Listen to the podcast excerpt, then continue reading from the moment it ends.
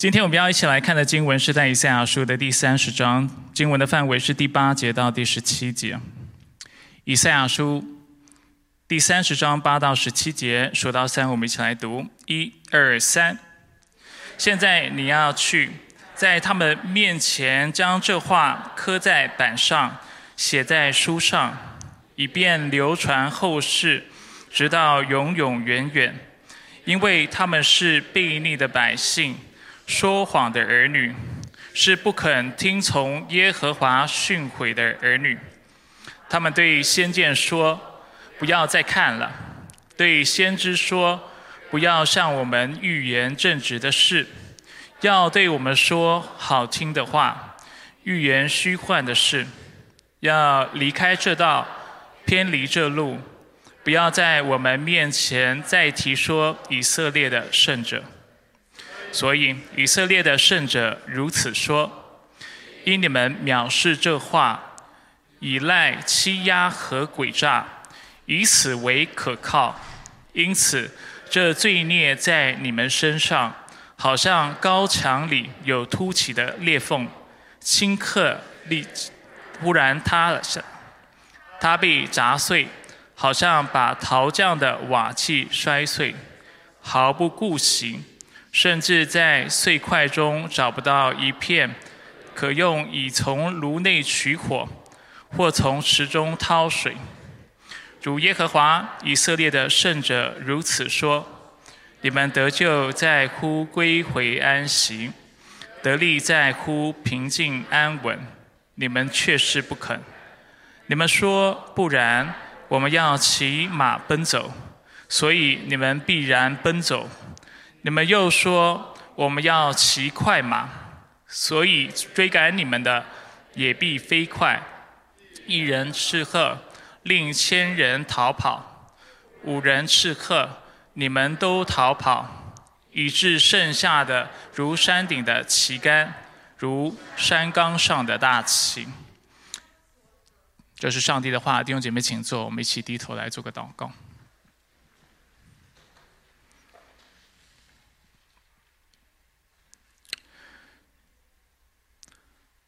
主，我们来到你的面前，主，我们向你来祷告。谢谢你赐下你的话语，谢谢你也透过你的话语为我们带来安慰。我们是何等需要你话语当中所说的这样的安息，我们的是我们是何等渴望我们能够确实的回归安息，能够在你的硬币之下平静安稳。主，这是我们的呼求。因为我们的生活过于忙碌，我们所在的社会、所在的环境总是纷纷扰扰，我们周围总是充满着苦难，充满着噩耗，充满着那不尽如意的事情。但主，你承诺我们，那在你里面的人可以得享安息，在你里面可以重新得力，在你里面可以平静安稳。所以，亲爱的上帝，我们来到你面前，这就是我们的祷告。愿我们能够确实经历你的同在，更是相信你的应许，相信你的话语，使我们能够够跟随你的脚中，直到永永远远，直到我们再次见你面的那一天。愿你在我们的聚会当中得着荣耀，也愿你对我们的心说话。主，我们爱你，我们渴慕你。愿我们也能真正的认识你。以上祷告是奉靠主耶稣基督的圣名求，阿门。我这周会选这段经文的主要原因，其实就在于周五早上晨更的时候，呃，我在读经的时候，当然也是跟着聂涛弟兄的服饰和解释的时候，我觉得我很被这段经文安慰。尤其三十章第十五节，对不对？这是我们大家都非常熟悉的经文，谈到我们得救在乎归回安息。那我自己在祷告当中，在成根的时候，我自己就来到神的面前，向神祷告，向神说：“神啊，真的在生活当中好忙哦，好多的事情是我们需要去啊去照顾的，去照料的，啊去完成的，所以总是感觉心里静不下来。但是就在那时，上帝提醒我。”安息可以是个选择，上帝提醒我，你要回归安息，不要让环境决定你要不要在主里得着安歇，不要让环境决定你心里是否平静安稳，但是让上帝的应许，让上帝的话语，让上帝的大能，让他的恩典，成为我们心中的依靠。所以就在那天的早上，我在神面前就做了这个祷告，说：“神，是的，我要归回安息，我要在你里面能够得着平静安稳。”那所以，因为周五早上陈根如此有感动的缘故，我就想，那我今天信息就偷聂涛的陈根分享，再次跟大家说一遍就可以了。所以这就是我们今天要来啊思考的经文，啊继续透过今天的经文来思考安息在我们生命当中的意义。所以我们今天的主题要谈到归回安息、平静安稳。信息会有三个部分，第一个部分我们会谈到为什么。尤其我们为什么无法得着安息？这是我们在座许多人都有的问题。为何我们无法安息？第二个部分我们会谈到，那无法安息会有哪些的表现？我怎么知道我是无法安息的？有哪些的征兆显明了？其实在我现在的生活光景当中，我是没有依靠神的，我心里是彷徨不安的，或者是我没有依靠。就是在主里面，啊，平静安稳的。第三个部分我们要谈到，那我们要怎么做才能够进入这样的安息？所以我们就来看第一个部分，我们为何无法安息？这个答案呢，其实在我们教会当中是很常被重复的。但是今天我会更进一步的为大家展开，为大家帮助大家来做更深的思考。简单来说，我们为何无法安息？原因就在于，因为我们内心其实是敬拜偶像的。我们心里面有别的神，是我们所渴慕、所追求的，啊，使得我们心里面没有办法得着在主里面的安息。就像当时的以色列人，当时以色列的光景是如何呢？感谢主，上周我们有机会谈到弥迦书，我们谈到当时亚述国是呃。就是日益兴旺，对不对？越来越强盛。他们灭灭了北国以色列，在主前七百二十二年的时候，到七百零一年的时候，我们看到他们围困了耶路撒冷。所以当时犹大国南国的光景是啊非常危急的，非常紧张的。那那时候啊，南国的君王就做了一件什么样的事情呢？他就与埃及结盟，想要透过透过呃与埃及建交，透过埃及所提供的军事的帮助，使他们能够抵抗亚述国这样的侵害。所以在以赛亚书三十章一到二节，就是我们今天所看的经文的前面一到二节，我们看到经文说：“耶和华说，祸灾，这悖逆的儿女。”他们同谋却不出于我，结盟却不出于我的灵，以致罪上加罪。第二节，他们没有寻求我的旨意，就起身下埃及去，要倚靠法老的庇护，兼顾自己，并投在埃及的印下。所以在面对亚述如此强大的一个呃国家的威胁的时候，他们想到的回应方式是与别的国家。结盟，然后借此来抵抗这庞大的势力。但是耶和华表示他是不喜悦的，因为他希望他的百姓依靠他，而不是依靠人的方法，依靠别国的，尤其这敬拜偶像的这些邻国的势力。所以我们在今天的经文三十章十五到十七节，我们今天会两次谈到这段经文。我们先来看一下十五章十七节，接着就为我们描述了。上帝对以色列所做的宣判，主耶和华以色列的圣者如此说：你们得救在乎归回安息，得力在乎平静安稳。经文接着说：但是你们确实不肯。你们说不然，我们要骑马奔走，所以你们必然奔走。你们又说我们要骑快马，所以追赶你们的也必飞快。一人斥喝，令千人逃跑；五人斥喝，你们都逃跑，以致剩下的如山顶的旗杆。如山冈上的大旗，在这里，我想要大家先留意“安息”这个词，因为我们今天要谈到归回安息。安息在原文当中呢，其实可以直接理解为休息或者是安歇，它指的是肉体上的这样的一个休息或者保护，所指的也是内心的，所以是一个全人的休息。简单来说，换句话说呢，上帝。希望在他们这样的处境当中，就是面对强国亚述国的威胁的时候，他们仍然可以有安息，因为知道上帝会保护他们，而且在上帝的硬币之下，他们不仅在肉体上面可以休息，但是心里面能够有平安，就是上帝对他们的应许和期盼。那事实上，这不是上帝第一次邀请以色列进入他的安息，他其实已经多次提到，但是以色列总是不肯。比如说，在以赛亚书七章三到四节，耶和华对以赛亚说：“你和你的儿子谈到以赛亚和他的儿子。”施雅雅述要出去到上池的水沟尽头，往漂布地的大路上迎见雅哈斯。雅哈斯就是当时正在做王西西家的父亲，啊，是犹大国的君王。要对他说：“你要谨慎，而且要镇定，不要害怕。为什么？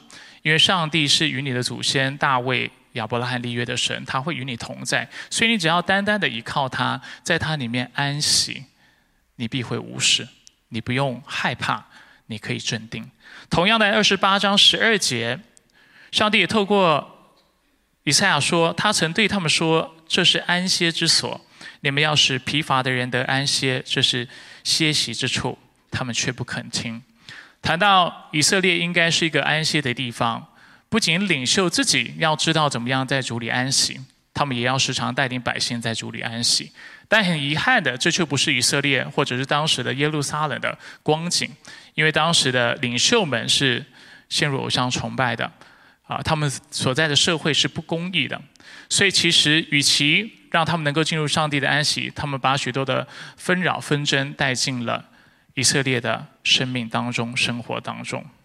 所以我们看到以色列是不肯依靠神的，他们宁可相信马匹和战车。所以以赛亚书三十一章第一节就是我们今天经文的后面。我们再往前看一点，就会看到上帝如此说：祸灾那些下埃及求帮助的，他们仰仰赖马匹，依靠甚多的战车，并依靠强壮的骑兵，却不仰望以色列的圣者，也不求问耶和华。所以，犹如我们刚才已经解释的，以色列的问题是什么？在于他们不依靠神，但是他们依靠战车，他们陷入了偶像的崇拜。等一下，我会更多解释偶像崇拜这个概念。所以以色列表明，如果有必要，他们宁可骑马奔走。这是我们刚才在经文十五节到十七节看到的。上帝表示，如果你想要骑马奔走，那恭喜你，我会如此的，就是报答你的愿望。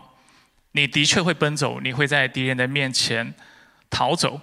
以色列表示，我要骑快马。上帝表示，那追赶你们的，他们也必飞快。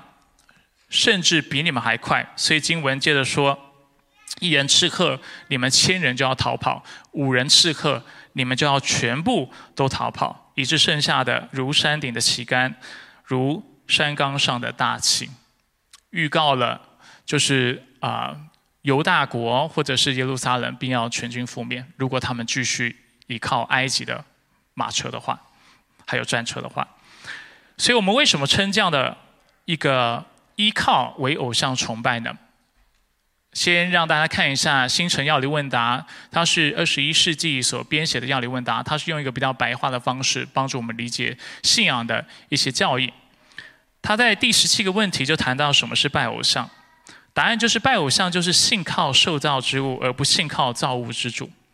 啊，这个药理问答它其实是有儿童儿儿童版的，那儿童版的答案就停在这里，就是如果你要教导你孩子什么叫拜偶拜偶像，拜偶像就是敬拜那受造之物，就是拜偶像，因为在基督教的思想当中，只有一位造物主，就是那独一的上帝，就是耶和华三位一体的神，除此之之外没有别的神，其他的偶像在我们的理解当中都是人创造出来的。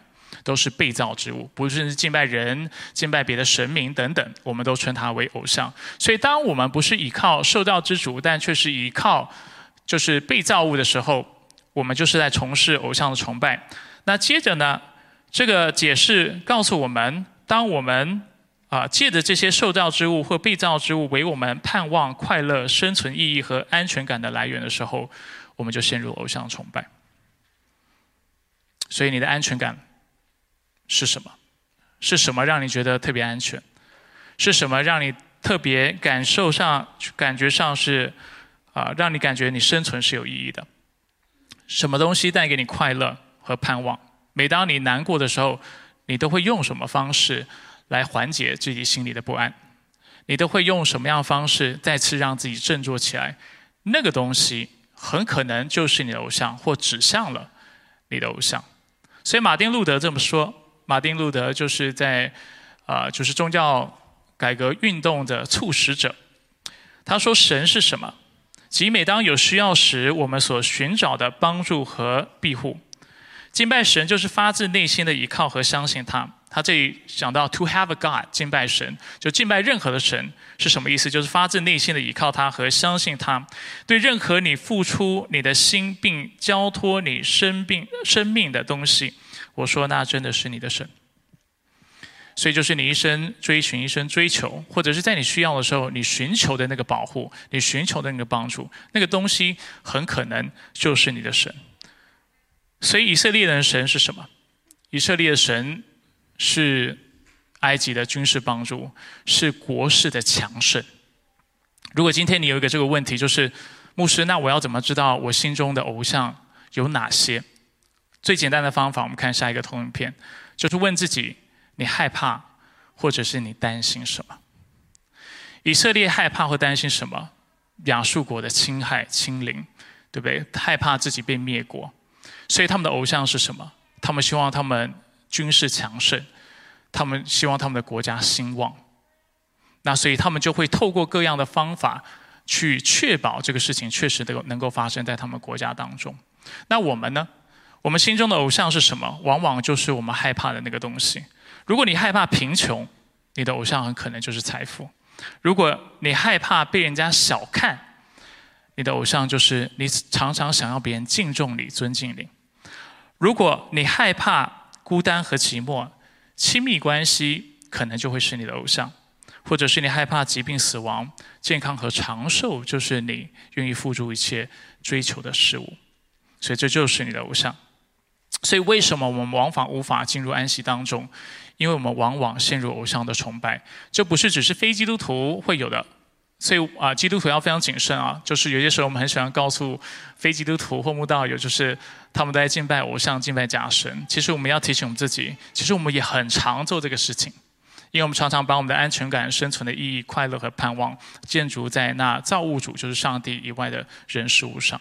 我们心里有很多的恐惧，而且我们要知道一件事情，就是我们所恐惧的事情，我们就会服侍他，他就会成为你的主。但是他不是从不是圣经所说的对上帝的敬畏的这种这种态度，这种敬畏只是单纯的害怕，害怕他的管辖。但你越害怕他的管辖，你就会越去服侍他，不断的去服侍他，而且你停不下来，因为你怕有一天你停下来，贫穷就追上你，羞辱就追上你，别人就会看不起你，或者是你就会变得孤单，不再有人爱等等。就像我们刚才讲到的偶像，所以这第一点，为什么常陷入偶像的崇拜？因为啊，不是我们为什么心里常不安，或者无法进入安息？因为我们常陷入偶像的崇拜。我们看第二个部分，借着今天经文，我们会看到无法安息的五个表现。所以我们要谈到为什么，我应该说为什么？刚才谈完了，应该说我们有哪些无法安息的表现？当我们无法安息的时候，我们会做哪些的事情？那我们会做五件事情。借着今天经文，我们看到五件。第一，我们不能够顺服上帝的话。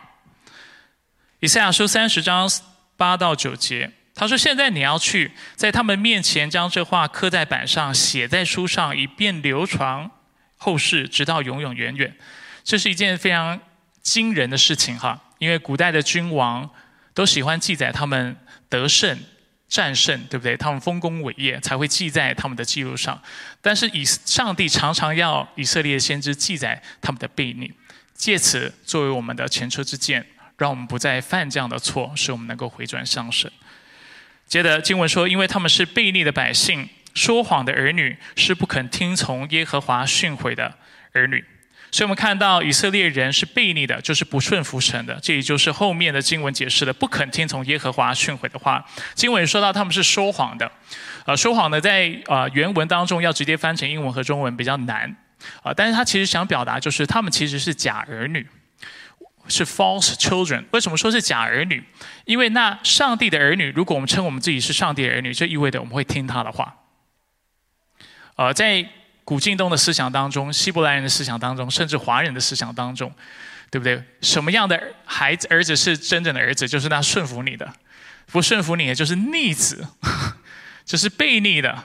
他甚至就不是我没有你这个儿子，对不对？就是你的孩子不听你的话，你可能就会享受这个话。这就是我们华人的环境，以色列人思想也是这个样子。在圣经文学当中，啊，某种层面层面也啊反映了这样的一个思维。上帝说以色列人是悖逆的子民，而且是什么假儿女，说谎的。他们说他我是他们的父神，但事实上这根本是谎言，因为他们不听我的话。这就是这节经文要表达的意思。而当我们去思想我们的或反省我们的人生的时候，我们很快会发现，那无法安行的人，自然是无法顺服上帝的话。为什么？因为我们敬拜的对象不是上帝，我们敬拜的是别的人事物，我们心中是别被别的人事物所占据的。我们所渴求的、渴望的，不是上帝的荣耀，不是上帝的公义圣洁，不是上帝的同在。我们渴慕的是，犹如我们刚才所说的这些类别，可能是财富，可能是权力，可能是别人的尊重，而所以我们就不会花时间去读神的话，也读不进去，我们心静不下来，这是很自然的事情。因为你每当要静下来读经的时候，你心里面就总有一个声音：这个时间可以花在更值得的事上，对不对？基督徒花多少时间读经、祷告、参加聚会？我以前在。我成为基督徒的时候，我一直想要搞清楚一件事情，就是这个信仰到底是不是真的。如果不是真的话，我很害怕我花太多时间在这个信仰当中了。人生有这么多目标可以追求，而且当时我觉得是更该追求的，对不对？但是我看基督徒每天要读经，又要祷告，对不对？周三参加祷告会，如果你是我们教会的弟兄姐妹，每天早上要参加晨更，然后周间又有这个工作的意义的读书。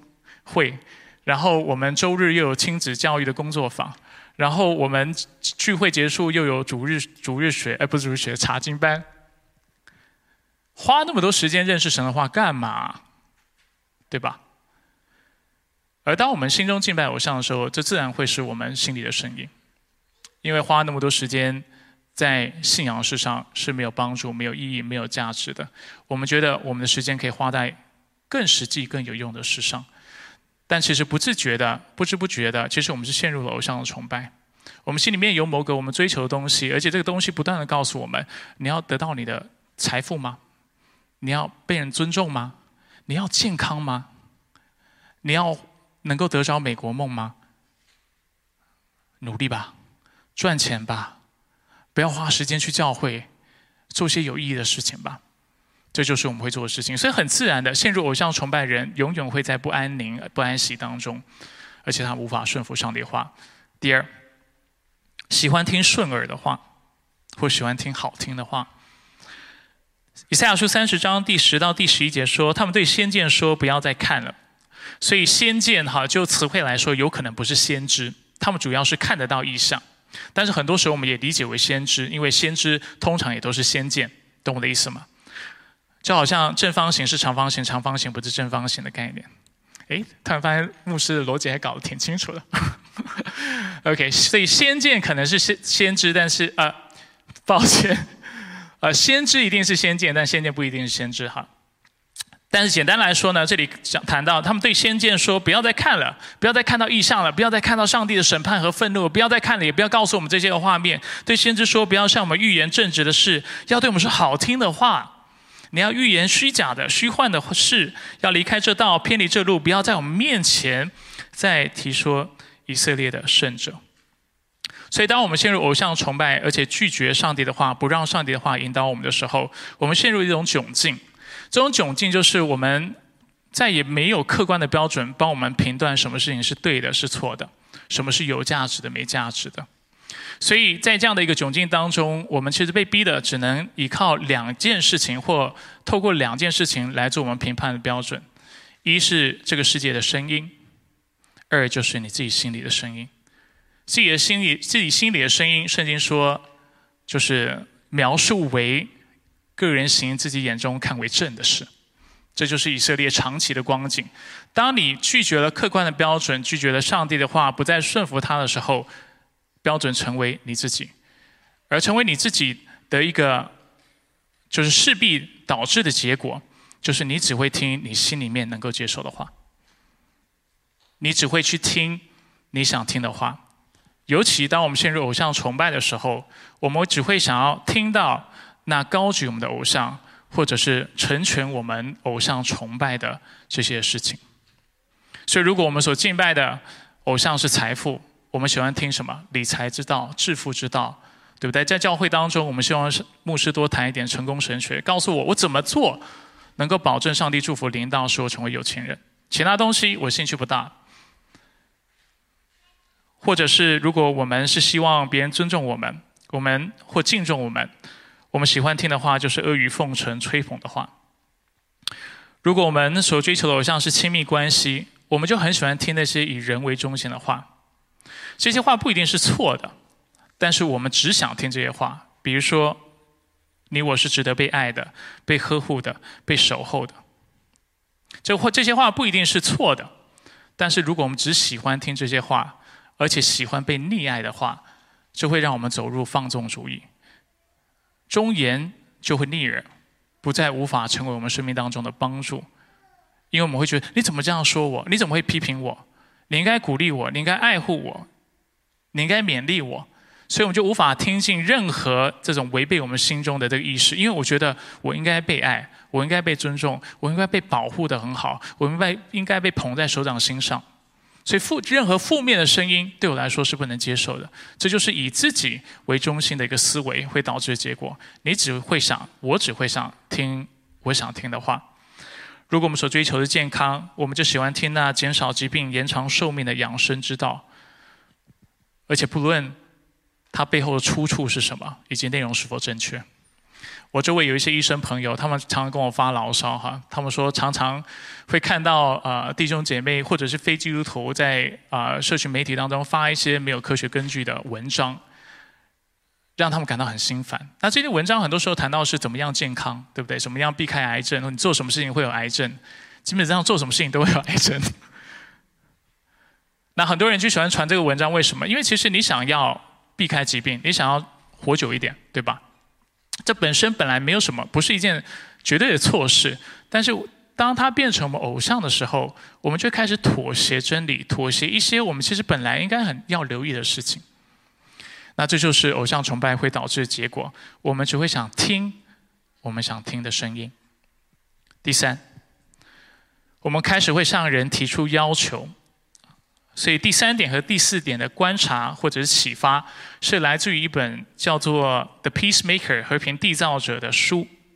这本书的作者是 Ken Sand，我不知道他的名字应该发音为 Ken Sander 还是 can send，因为他 S A N D 后面有个 E，如果他是德国的话就是 Sand，但是我不确定。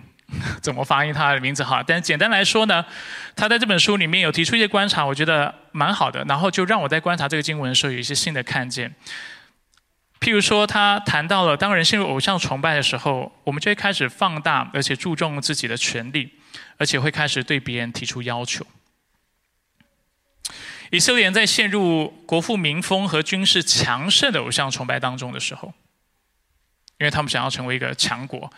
他们想要他们的军队更强，有马有战车，他们就开始想要去要求，比如说要求上帝用这样的方式来祝福他。如果上帝不给的话，就从邻国的方式来得到这些的帮助。然后甚至他们要求先知不能够有意见，先知要闭嘴。所以我们在经文当中，刚才的经文就看到了。他们要求先见和先知不要在他们的面前再提说以色列的圣者，但是要说好听的话。当我们陷入偶像崇拜的时候，只要任何的声音、任何的事是拦阻我们到我们的偶像面前、我们所追求事物面前的时候，我们就跟想跟他说闭嘴，安静。我好不容易要得到我的梦想，得到财富，得到别人的尊重，好不容易有成就。好不容易是往我心里所向往的这样道路迈进，你却告诉我我在崇拜偶像，你却告诉我我在做的事情不讨上帝喜悦，我们就想做什么？我们就要求别人安静，而且我们会要求神，神你一定要按照我所想的祝福我。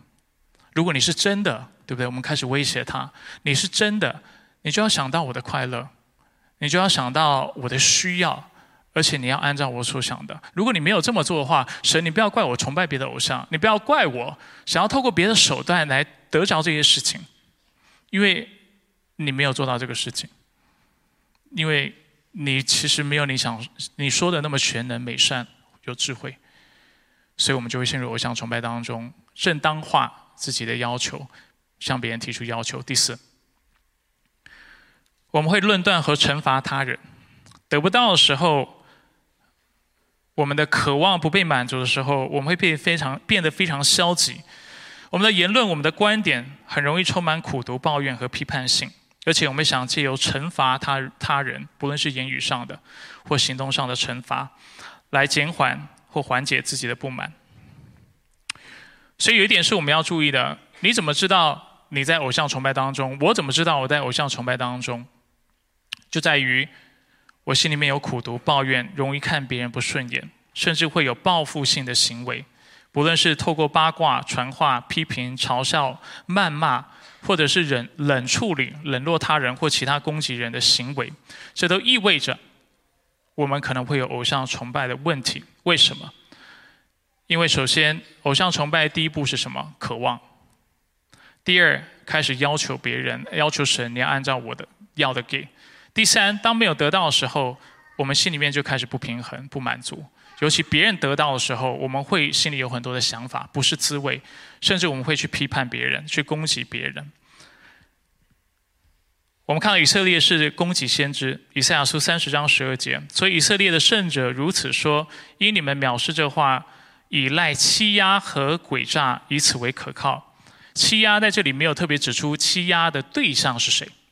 但是学者指出，很可能指的就是先知，因为先知是说呢，正直的道是以这个耶和华以色列的圣者的名义在说话的，他们不想听，不想听的情况怎么样？就是迫害他们，要他们晋升，然后他们喜欢诡诈，他们喜欢假预言，希望就是先知说一些吉利吉祥，然后他们喜欢听的话，所以就是他们的依靠。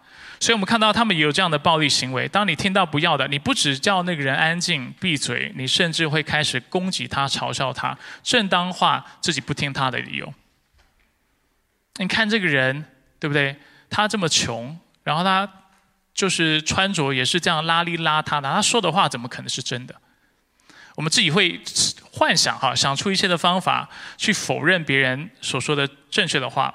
如果我们是陷入尊重的这样偶像崇拜，我们很可能会说那个人也没什么了不起，他凭什么得到尊重？我们会开始疏离那些尊重他的人，或者是我们会疏疏离那个被人尊重的人。为什么会疏离？大家有没有想到？有没有想过，就是为什么常常吵架的时候，你常常会做一个事情，就是冷处理？因为我们想伤害他，因为我们想攻击他。我们想让对方觉得难过、羞愧，觉得不舒服，然后借此啊来得到心理的平衡，来消减心中的不满。在关系当中，我们常做这个事情，但其实有可笑的就是，当我们如此是冷落他们他人、远离他人的时候，别别人不一定知道。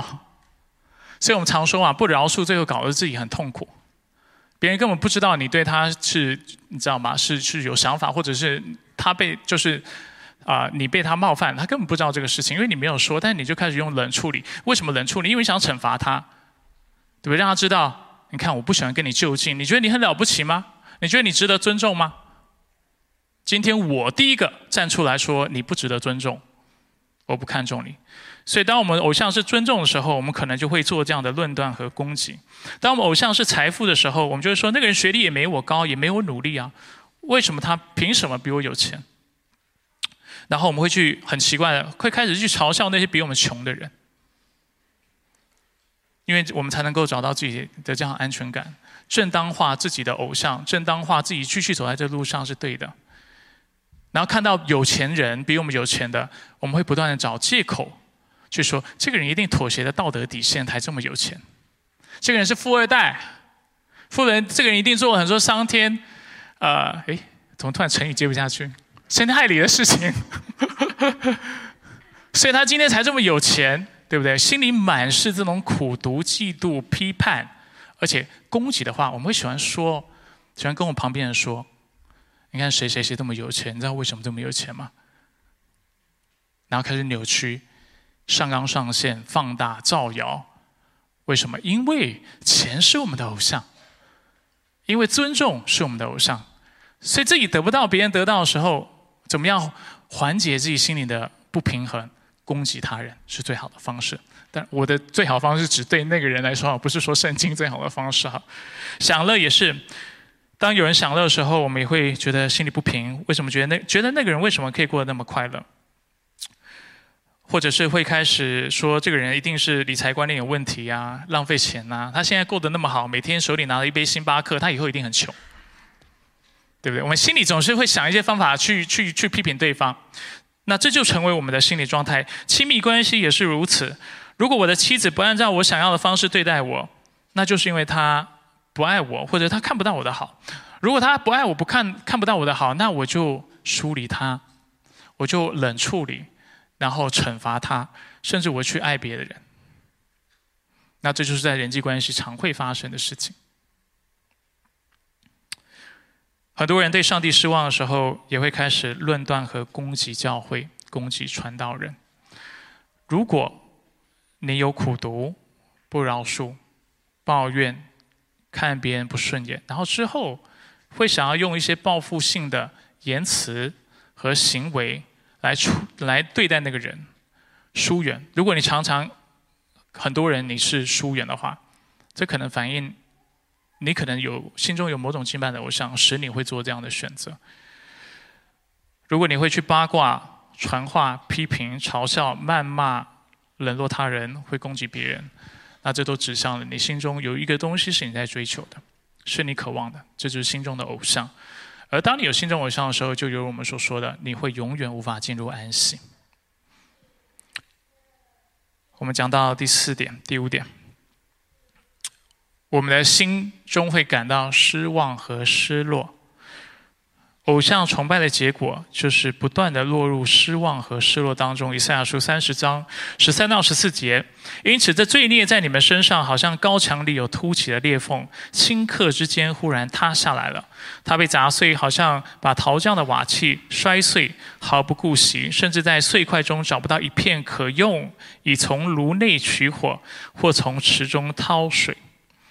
那这段经文其实就呼应了我们在教会讲到偶像崇拜的时候，常常说的。经文就是诗篇第十六篇第四节，以别神替代耶和华的，他的愁苦必加增。经文说什么？这罪孽在他们身上，就是偶像崇拜在他们身上，好像高墙里有凸起的裂缝，顷刻，顷刻也可以翻译或理解为突然之间就塌下来了。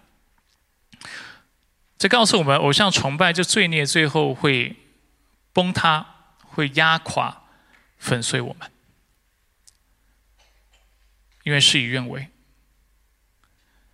你所敬拜的偶像，因为你是按照上帝形象所造的，所以偶像崇拜永远无法为你带来满足，甚至它很长带来失望。你永远，如果你追求是财富，永远有比别人比你有钱，然后你永远想不透为什么、凭什么。你追求的亲密关系，你就会对你的婚姻还有对你的家庭很失望，因为你总觉得他们应该多爱你一点，但是你就没有得着你应得的，至少在你心里面认为这应得的爱。如果你追求是尊重，你永远无法满足，因为总会有人不尊重你，总会有人不崇拜你、不敬重你。所以，我们的偶像最终会使我们无不断的陷入失望、愁苦、失落当中。而当我们陷入这个光景之下的时候，我们很容易郁闷、忧郁，我们也很可能使不上力来做什么事情都没有干劲，我们就什么事都不想做。啊，现在我们知道，呃，忧郁症的人很多。那忧郁症有些时候有可能是这个呃生理上的因素所造成的哈，所以我不想要就是以偏概全、一竿子打翻整艘船。但是为什么人会忧虑？很多时候跟偶像崇拜是有关系的。偶像崇拜其实就是罪的核心，因为我们没有爱神过于其他事物，我们爱其他事物过于神，这就是偶像崇拜。也就是罪，或者是奥古斯丁所界定的罪，就是我们不爱不爱我们该爱的，爱我们那不该爱的。当我们应该等同爱的时候，我们爱一个比另外一个多；当我们应该有不同的程度的爱的时候，我们却爱的一样多。这是我自己的版本啊，但是大概他讲的内容就是这个样子。有的事情是应该爱的，比如说我的孩子，我应该一样爱他们。但是你爱一个多于另外一个，这就是罪。啊，有的是你应该多爱一点的，比如说你的配偶、你的妻子，对不对？你的生命中的伴侣，你是应该多爱他的，但是你却选择爱其他人多于你的配偶、你的伴侣，那会不会出问题？会出问题。对神的爱也是如此，神应该是我们至终最高崇拜而且敬爱的对象。如果我们爱其他事物过于神，就是偶像崇拜的时候，我们心中生命会不断的陷入愁苦、愁苦当中，而且我们会被压垮。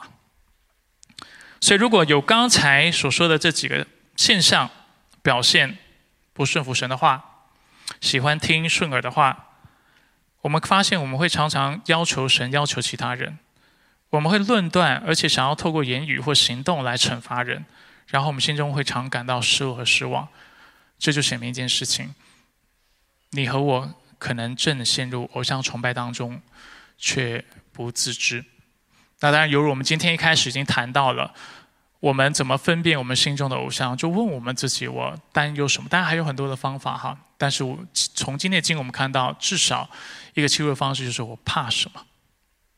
然后就由你所怕的事情，或你担心什么，你担心的事情来思考，到底什么东西是你抓得很紧不肯放的？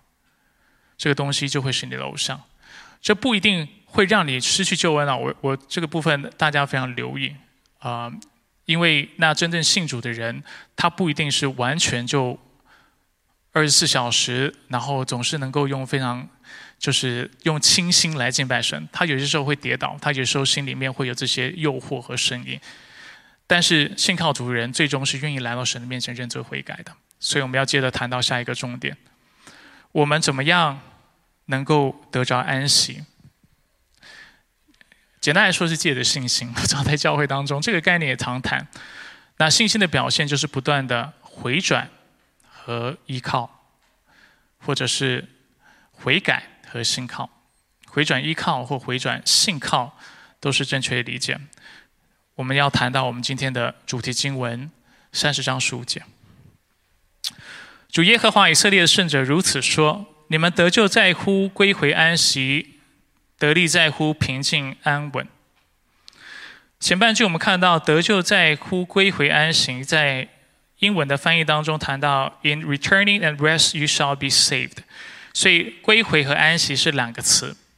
在归回中和安息中，你们必要得救。如果我们直接从英文把它翻过来的话，归回在原文当中普遍被理解为就是回转或悔改。我们要。如何安息？我们要归回。以色列人如何得着安息，在于回转向神，不再依靠邻国的势力、埃及的马车、马匹、他们的战车，这是他们唯一得救的方式。亚述国大军临到，围困耶路撒冷，他们国家的命运就是已经命在旦危，非常危险。那这时候他们的盼望在哪里？耶和华说：“得救在乎归回，就是你要回转向我，然后进入我的安息。我已经承诺过很多次，在我的翅膀印下，在我的硬币之下保护之下，你能够有平安。你要回到我的怀里。”这是前半段所说的。后面这句呢，基本上是平行句对应的上半句：“得力在乎平静安稳。”平静对应的安息，然后我们看到安稳是对应归回。安稳在中文翻成会这么翻译，是因为在中文圣经当中就有长长期的历史哈。但是其实，在英文当中，在英文当中，它其实翻译过来都是 trust。所以平静安稳，我们看一下 ESV，他说是 in quietness and in trust shall shall be your strength。就是谈到是在安静和在信靠依靠当中，你会得着力量。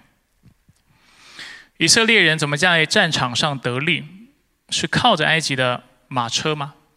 不是。耶和华说：“你要得利吗？你要在战场上得利吗？在生活中得利吗？你的盼望在于耶和华，你的盼望在于进入他的安息，在他里面能够安稳，而且在于信靠他或依靠他，trust in him。只有你信靠他的时候，你才会得着力量。那这就是这段经文的意思。我们如何得救，在乎归回安息；我们怎么得力，在于平静安稳或平静依靠。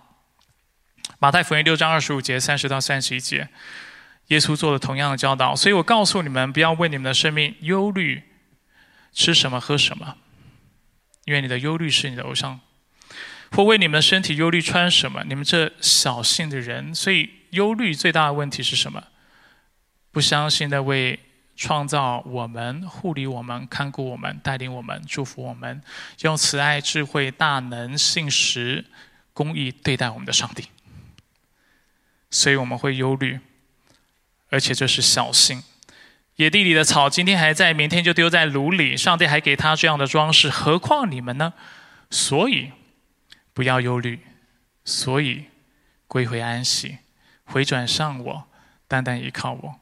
只有这种情况下，你才能够在各样的处境、环境、困难、挑战当中得着真正的平安。没有别的方法。所以我们看到，我们得救和得力的盼望都来自于神。当然，问题在于我们是信还是不信。最后给大家几个具体方法，我们就结束今天的信息。先复习一下，我们今天谈到哪些内容？我们谈到我们为何无法安息。简单来说，就是因为我们内心陷入偶像崇拜。无法安息有哪些表现？看下一个投影片。有不愿顺服上帝的话这样的表现，喜欢听顺耳的话，喜欢向别人提出要求或向上帝提出要求，论断和惩罚他人，而且心里常常感到失望和失落。那我们要如何安息？回到上一个投影片，就是要借着信心。接下来，我因为时间缘故，简短的跟大家分享两个清除或去除心中偶像的方法。第一，要学习敬畏上帝。我们刚才讲了，我怎么知道我偶像是谁？问自己，你怕什么？忧虑是那恶君用强硬的手段要你屈服。所以，当你陷入偶像崇拜的时候，当你心中害怕的时候，你其实是被逼的。就是你会不断去服侍他。如果你的偶像是财富，你会被逼的，你要不断的赚钱。你的偶像是你的孩子，你会不自觉的陷入溺爱，不断的给予，不断的希望他快乐，不断的想呃，就是把最好的给他。但是很多时候有可能陷入一种不讲原则的状态，因为你怕你的孩子不爱你，你怕你孩子离开你。你怕你孩子不孝敬你，就是当然就有很多不同的表现方式，但总是因为你害怕，所以你不断做这个事情。如果你的偶像是尊重，你就会想要不断提升自己的能力，你会不断的想要透过不同的方法让别人看重你，觉得你很了不起，然后换来别人的奉承或者是称赞的声音、肯定的声音。但是。这些偶像没有办法为我们带来真正的丰盛，也无法为我们带来自由。当我们畏惧他们的时候，他们就是那残酷的暴君，拿着鞭子不断的鞭打我们，强迫要服刑于他、服侍他，直到我死的那一刻。耶稣在一个比喻当中也提到一个这样错误的误解：我们很多时候谈到我们要敬畏上帝的时候，我们也把神。我们的神当成像其他的偶像一般来敬拜，大家还记得五千两、两千两、一千两的这个比喻吗？一千两银子的这个仆人，他拿到钱之后没有去投资，我用最白话的方式表达哈，没有去用这个钱，但却把它埋在土里。最后神称他为什么样的仆人？又恶又什么？懒，害怕使你懒惰，偶像崇拜跟畏惧。会使你陷入不安，你什么都不敢做，而且会让你变得很懒，因为你怕做什么都会错嘛，都会犯错。然后经文当中，当这个仆人来到神的面前的时候，他说什么？马太福音二十五章二十四到二十五节：主啊，我知道你，你是个严厉的人，没有种的地方也要收割，没有播的地方也要收获。我就害怕，去把你的一千银子埋藏在地里，请看你的银子在这里。他是不是害怕主人？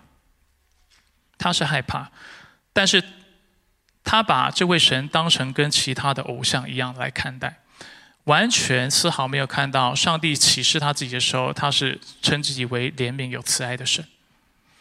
所以，我们常在教导弟兄姐妹敬畏神的时候，提醒弟兄姐妹：一方面当然是要畏惧他，因为上帝是圣洁的，是公义的，而且他的审判是严厉的，是很可怕的事情。所以你要怕他。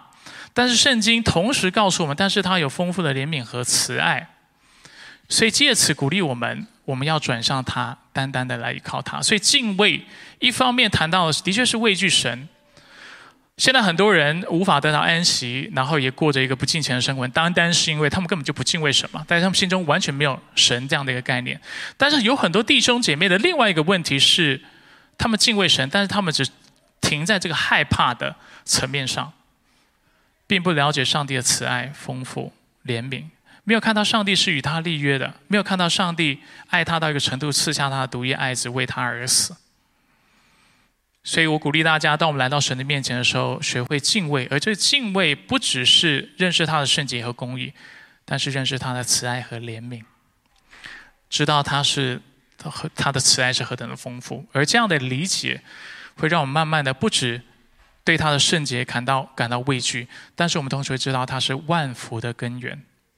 我不需要偶像，因为我所需要的上帝能够供应我。这是第一点。第二。修正心中的渴望，所以我刚才谈到人心中有可能有很多的偶像，刚才举反复的举几个例子，但是其实啊，偶像是形形色色、各式各样的哈。那我们怎么样去除心中的偶像呢？那答案就在于我们要修正心中的渴望。我们刚才在马太福音六章二十五到三十四节的时候，看到耶稣啊。做了一个这样的非常经典的教导，就是我们不要为我们的吃喝、为我们的穿着担忧，对吧？然后他接下来告诉我们，我们要在意或留意什么事情，大家记得吗？要求什么事情？我们看一下经文六章三十一到三十三节说：“所以不要忧虑，说我要吃什么、喝什么、穿什么。”这是当我们敬拜偶像的时候会常常思考事情。但是耶稣接着告诉我们。让我告诉你，你要想什么？你要担心什么？你要渴慕什么？你要求什么？他说：“这都是外邦人所求的。你们需要这一切东西，你们天父都知道。你们要先求上帝的国和他的意，这些东西都要加加给你们了。”上帝在这里，耶稣在这里提醒我们：因为你我是他所创造的，而是按照他的形象所创造的。他知道我们灵魂真正的需要，他知道什么事物能够为我们带来满足，借此提醒我们，我们在这世上所渴慕的、所敬拜的一切，其实最终都指向神。我们可能渴望的，以为我们渴望的是财富，但是其实当我们求他的国、他的意的时候，我们才发现，原来在主里的资源是更丰盛的，因为上帝与我们同在，而且世界。万有都是他创造的，而且被他所拥有的，所以他会看顾我们，在我们需要的时候，他就把他他的资源给我们，而且甚至他所满足的还不只是财富上的资源，是心灵上的资源，是灵魂上的资源，是各样的资源，是智慧，对不对？是教养的智慧，是相处之道、处世之道。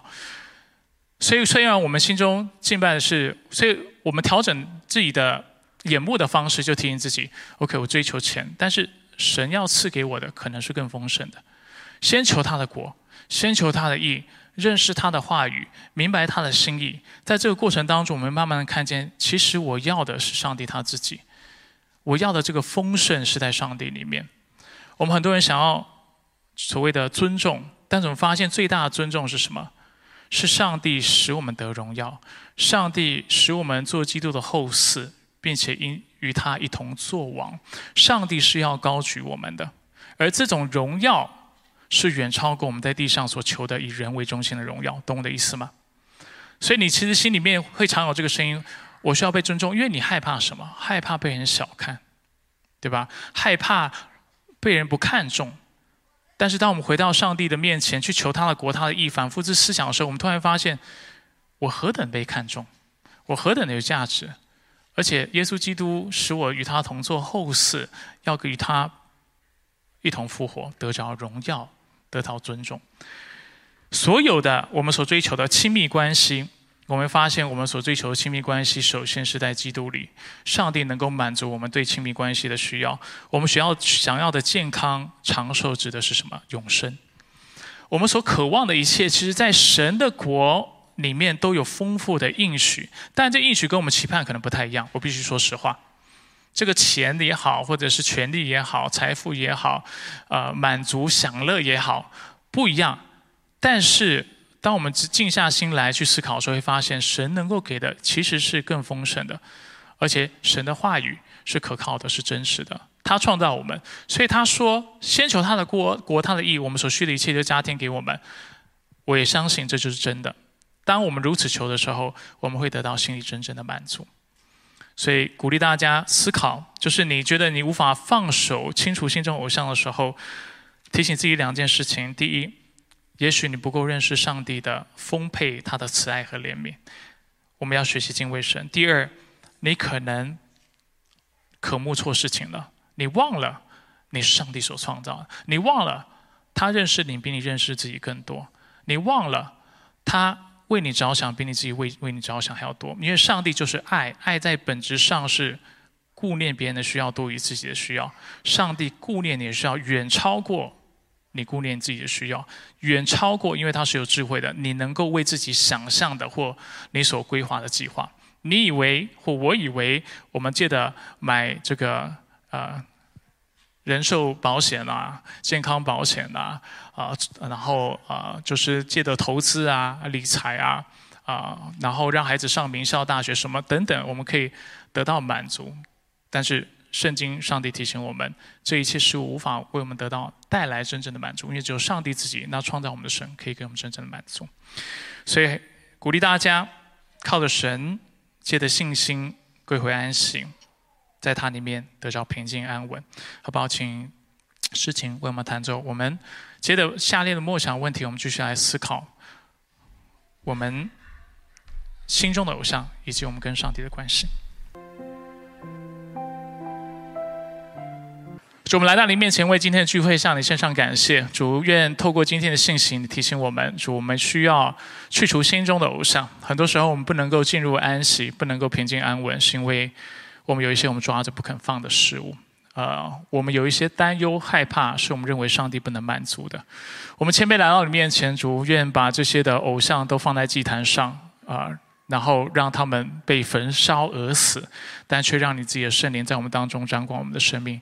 所以主我们啊，愿你的圣灵在这周主大大充满我们。也愿耶稣基督的恩惠、天赋上帝的慈爱、圣灵的感动与我们每一个人同在。主，我们知道我们离开这里不是结束了敬拜，但却是敬拜的开始。每周日是敬拜的开始，提醒我们这周我们该做的事情。我们应当。要去除我们心中的偶像，我们应当时常提醒我们自己，我们所顾念的，还有我们心中啊是否有正确的观念。所以主，我们祷告，我们需要你的力量，需要你的帮助，愿我们这周能够过那荣耀你的生活。以上祷告是奉靠主耶稣基督的圣名求，阿门。